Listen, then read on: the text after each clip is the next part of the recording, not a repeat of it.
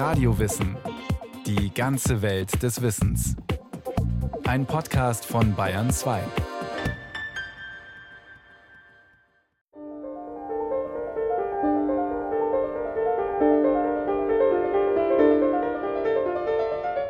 sagen wir es mal so, der Duftsinn gilt als animalisch. Das heißt, es ist ein niedrigerer Sinn als der Augensinn. Der Augensinn gilt als der höhere Sinn.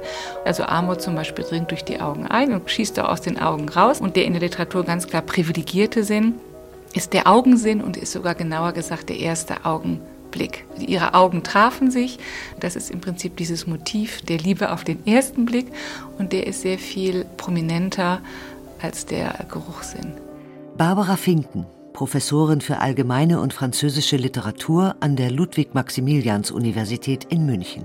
Das ist kein Tabuthema. Ich denke, das ist etwas, was man in bestimmten Bereichen der Literatur immer gehabt hat. Es ist nur erstaunlich wenig verwendet worden.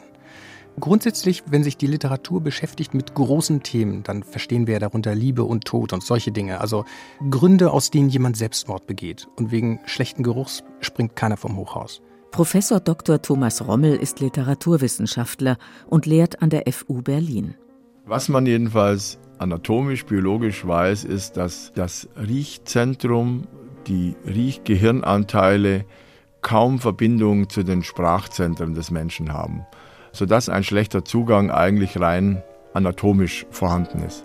Schlechte Karten also für den Duft, auch was die Sprache angeht. Hans Hatt, Professor für Zellphysiologie an der Ruhr-Universität in Bochum, der bekannteste deutsche Geruchsforscher, bestätigt, was die Literaturexperten sagen und dem einen oder anderen kenntnisreichen Leser auch schon aufgefallen sein mag. Als großes Thema tauchen Düfte in der Literatur nicht auf. Trotzdem wird er da und dort sogar von den ganz großen Erzählern eingesetzt, der Duft. Und zwar raffiniert und mit äußerst unterschiedlicher Absicht. Duft und Partnerwahl. Alle Veilchen, Rosen, Lilien, die sich samt Dufthauch in der Lyrik finden, ergäben ein stattliches Blumenmeer. Denn im Gedicht finden Düfte tatsächlich häufig Verwendung. Leider auch in schmerzhaft klischeevoller Weise. Es geht aber auch anders. Schon im 16. Jahrhundert und sogar im Sonett, das in England zur Regierungszeit von Königin Elizabeth Hochkonjunktur hatte. Ein Sonett, das ist eine rhetorische Fingerübung. Also Rhythmus und Reim müssen in einer solchen Form zusammenpassen, dass ein Sonett entsteht. There are 14 good reasons to love a sonnet, klar, weil es aus 14 Zeilen besteht. Und inhaltlich gibt es immer ganz raffinierte Variationen dieses äh, Themas, dass ein Mann eine Frau begehrt, die ihn nicht erhört und die kalte Frau weist den Liebenden ab. Das ist die Konvention, die dahinter steht und der hat sich Shakespeare widersetzt. William Shakespeare, Sonett 130. Weiß sind und rot die Rosen an dem Strauch, doch solche Rosen sind nicht ihre Wangen. Von Wohlgerüchen strömt ein süßerer Hauch, als meines Mädchens Atem hat empfangen.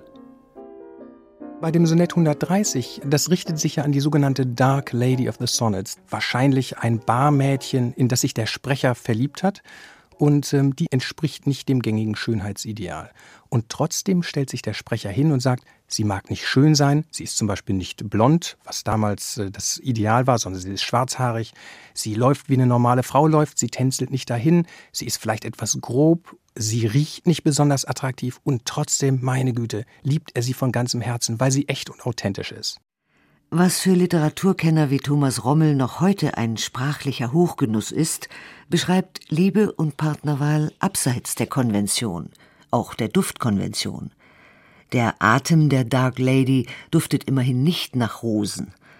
Geruchsforscher Hans Hatt wundert das Liebesbekenntnis bei dieser Beschreibung trotzdem nicht. Düfte spielen auf vielen, vielen Ebenen bei der Partnerwahl eine Rolle und Shakespeare hat eine davon angesprochen, nämlich zum einen das Parfum, das natürlich toll sein kann, aber dann auch der Körpergeruch, der zuerst überdeckt wird, aber wenn man später mehr im intimen Bereich miteinander verkehrt, dann kann dieser Körpergeruch einen so äh, stimulieren und ja, wie sagt man so schön, antörnen, weil eben dieser Körpergeruch dann ein so verführerisch erscheint, dass man das eben besonders schätzt.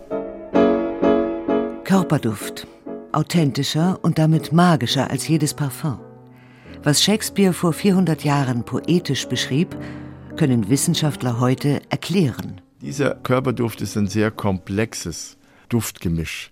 Er besteht zum einen aus diesen künstlichen Düften, aus den Parfums, die wir ja eigentlich nur benutzen zur Manipulation, um mich beim anderen in einer bestimmten Form positiver darzustellen, wohlriechender darzustellen. Und dieses Parfum wird aber überlagert von den eigenen Düften, nämlich dem Körpergeruch, den ich persönlich erzeuge.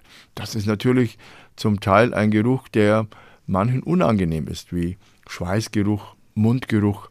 Und das dritte, aber noch wichtiger ist ein Eigengeruch, den wir alle haben. Das heißt, unser Körper produziert einen Duft, der mich unverwechselbar macht vor allen anderen. Hunde können jeden an diesem Körpergeruch unterscheiden und erkennen. Und alle diese drei Komponenten spielen eigentlich für die Partnerwahl eine Rolle. Und das Wichtigste und vielleicht Letzte ist dann noch dieser Individualgeruch, den wir Wissenschaftler ja seit einigen Jahren auch untersucht haben und wo man gefunden hat, wenn jemand einen Individualduft hat, der sich von dem der Frau sehr stark unterscheidet, dann macht ihn das attraktiv, weil nämlich dieser Individualgeruch die Gene widerspiegelt. Das heißt, je genetisch unterschiedlich man ist, desto unterschiedlicher riecht man. Das ist eine Inzuchtschranke zum einen natürlich, weil Familienmitglieder, die ähnlich riechen, die interessieren sich gegenseitig nicht füreinander, wenn es um Sexualität geht. Und je entfernter man ist, desto besser ist es auch für die Evolution, denn desto neuere Individuen werden dann entstehen. Duft und Erinnerung. Als meine Mutter an einem Wintertage, an dem ich durchfroren nach Hause kam, mir vorschlug, ich solle entgegen meiner Gewohnheit eine Tasse Tee zu mir nehmen, so der Auftakt einer berühmten Passage in Marcel Prousts siebenteiligem Roman Auf der Suche nach der verlorenen Zeit, erschienen in den Jahren 1913 bis 1927. Sie ließ darauf eines jener dicken, ovalen Sandtörtchen holen, die man Madeleine nennt, und die aussehen, als habe man als Form dafür die gefächerte Schale einer St. Jakobsmuschel benutzt. In der Sekunde nun, als dieser mit dem Kuchengeschmack gemischte Schluck Tee meinen Gaumen berührte, zuckte ich zusammen und war wie gebannt durch etwas Ungewöhnliches, das sich in mir vollzog. Ein unerhörtes Glücksgefühl, das ganz für sich allein bestand und dessen Grund mir unbekannt blieb, hatte mich durchströmt. So wie viele Leser es aus eigener Erfahrung kennen, lässt Marcel Proust seinen Ich-Erzähler nun versuchen, sich bewusst in Erinnerung zu rufen, woher er diesen Geruch, diesen Geschmack kennt, über mehrere Seiten hinweg. Erst als er die Hoffnung aufgegeben hat, kommt sie zurück, vollkommen ohne intellektuelle Anstrengung. Und dann mit einem Male war die Erinnerung da. Der Geschmack war der jener Madeleine, die mir am Sonntagmorgen in Cambrai meine Tante Leonie anbot, nachdem sie sie in ihren Lindenblütentee getaucht hatte. Ebenso stiegen jetzt alle Blumen unseres Gartens und die aus dem Park von Monsieur Swan, die Seerosen auf der Vigan, die Leutchen aus dem Dorfe und ihre kleinen Häuser und die Kirche und ganz Cambrai und seine Umgebung, alles deutlich und greifbar, die Stadt und die Gärten auf aus meiner Tasse Tee. Die berühmte Madeleine-Szene bei Proust ist natürlich eine ganz zentrale Szene, in der das endlich erreicht wird, was im Titel angekündigt wird, dass nämlich die verlorene Zeit tatsächlich für einen Moment wiedergefunden wird. Also in dem Moment, wo der Ich-Erzähler die Madeleine, also dieses kleine Eiergebäck, in den Lindenblütentee taucht, kommt dieser Geschmack der Kindheit wieder in ihm hoch und in diesem Duft und in diesem Geschmack hat er plötzlich wieder die Fülle seiner Kindheit vor sich. Das heißt, man kann sagen, das ist eine absolut zentrale Stelle, hm, weil da das Ziel des Begehrens, nämlich die verlorene Zeit wiederzufinden, erreicht wird und die Zeit nicht mehr Vanitas ist, das heißt sozusagen ein Verrinnen, aus dem es kein Zurück gibt, ein Verrinnen, das eigentlich immer nur älter werden und verschwinden ist und das ist deswegen auch ein glückserfüllter Moment, in dem die Zeit praktisch nach hinten an die Kindheit anschließt und diese verlorenen Momente in ihrer ganzen Fülle heraufbeschwört. Ja, das wissen wir Riechforscher schon lange, dass es eigentlich keine intensiveren und keine besseren Methoden gibt, um sich in die Vergangenheit wie mit einem Umdrehen eines Lichtschalters zurückzuversetzen, wie wenn man eben einen Duft zum Beispiel benutzt.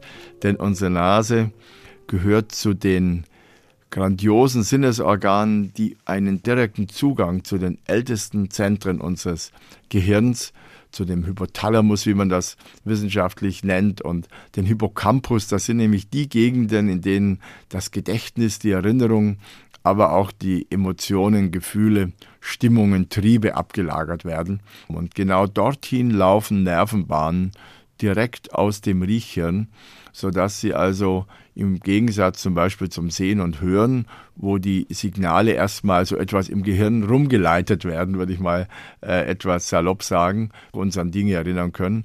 Aber diese Riechverbindung, die geht direkt vom Riechhirn da rein und deswegen hat man eben diese unmittelbaren Kontakt und damit auch diese Schnelligkeit des Zugangs zu den alten abgespeicherten Erinnerungen.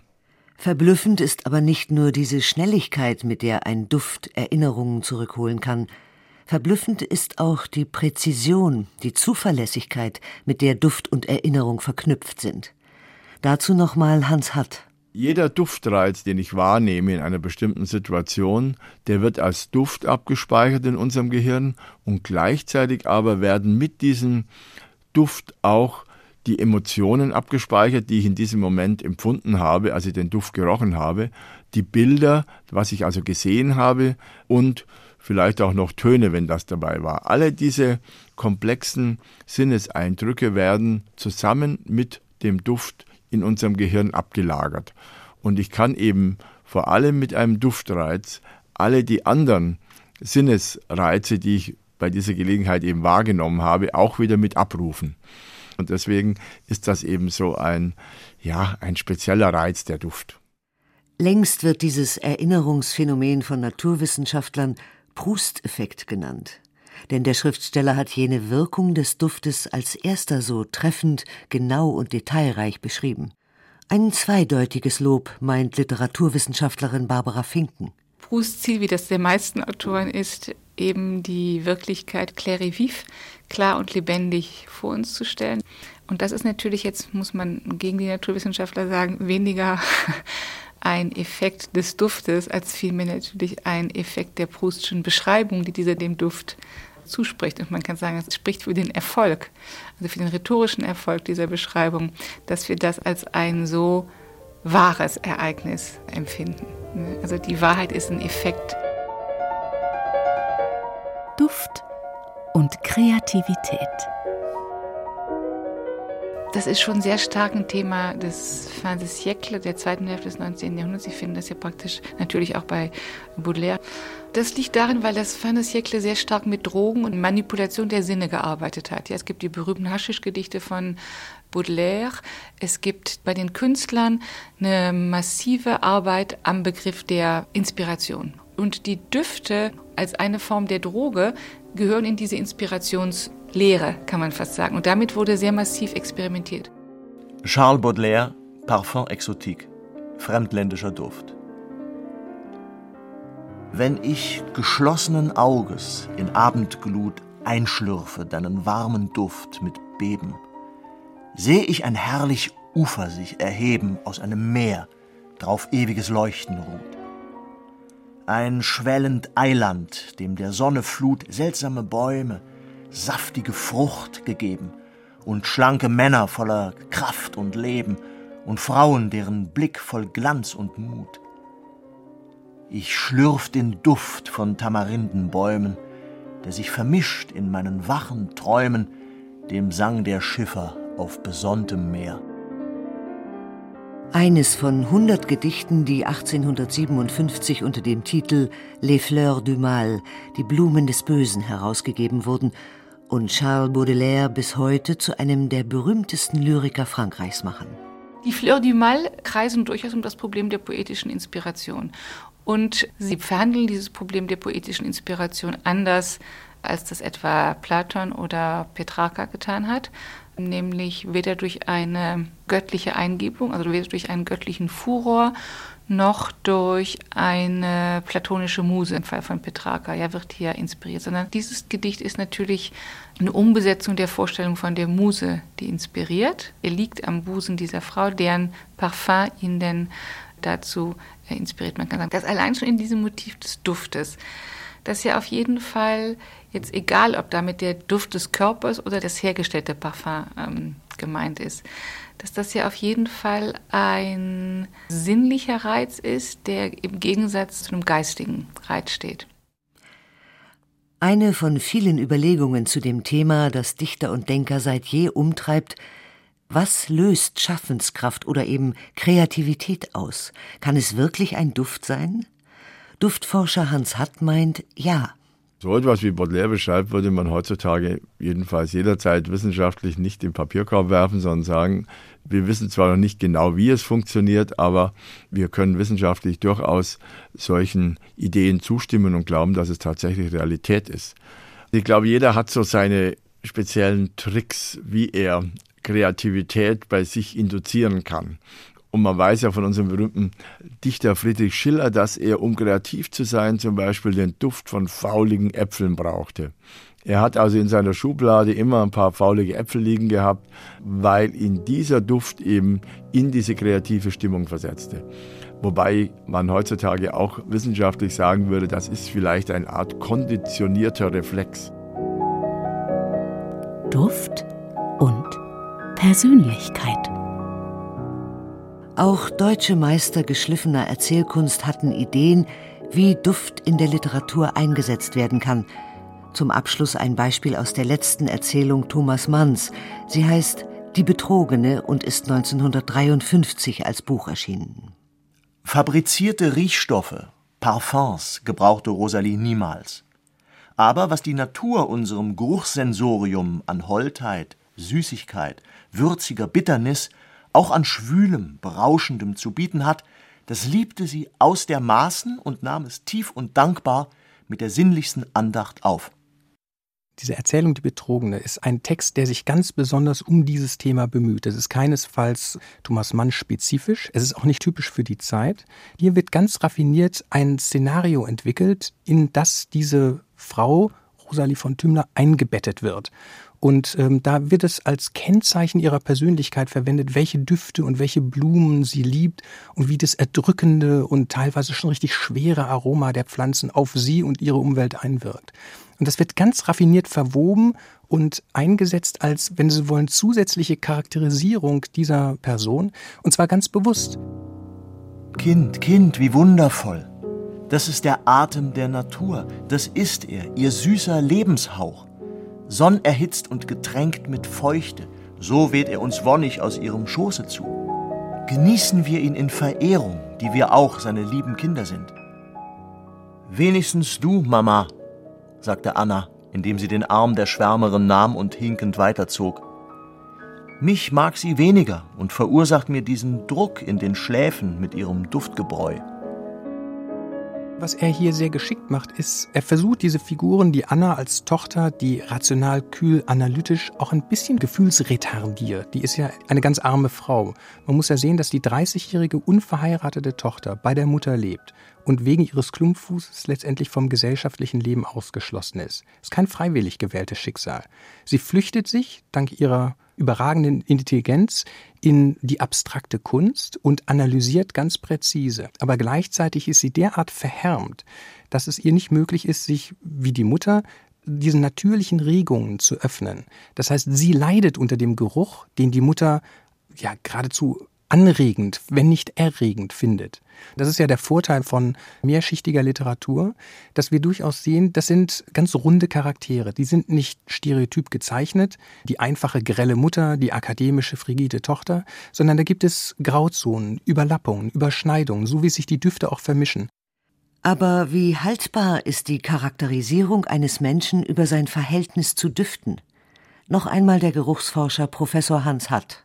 Also ich denke, dass man Menschen nach ihrer Beziehung zu Düften, ob sie überhaupt mit Düften was zu tun haben wollen oder nicht, oder ob sie die völlig ablehnen als eben etwas Triebhaftes, Tierisches eher, dass man Menschen danach durchaus einteilen kann und dass diese Einteilung auch, denke ich, häufig damit verknüpft ist, dass eben die besonders intellektuellen, klugen Leute denken, dass eben Düfte für sie keine Rolle spielen. Dagegen Leute, die eben doch mehr in der Emotionalität aus ihrem Bauch heraus sozusagen leben, dass die sehr viel besser mit Düften umgehen können und auch vielleicht Düfte an sich heranlassen, wie man so schön sagt.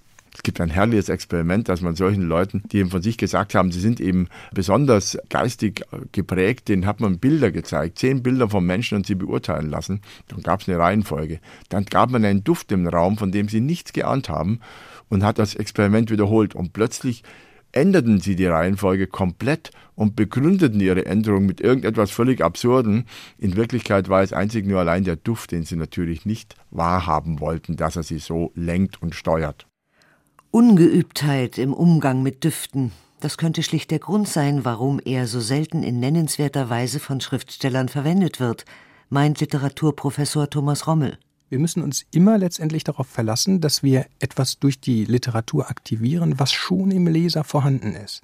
Das heißt, wir müssen in der Regel einen Geruch kennen oder meinen ihn zu kennen, damit das für uns und auf uns wirkt. Fazit wir alle sollten uns mehr mit Düften abgeben. Es würde sich lohnen. Nicht nur für Leser.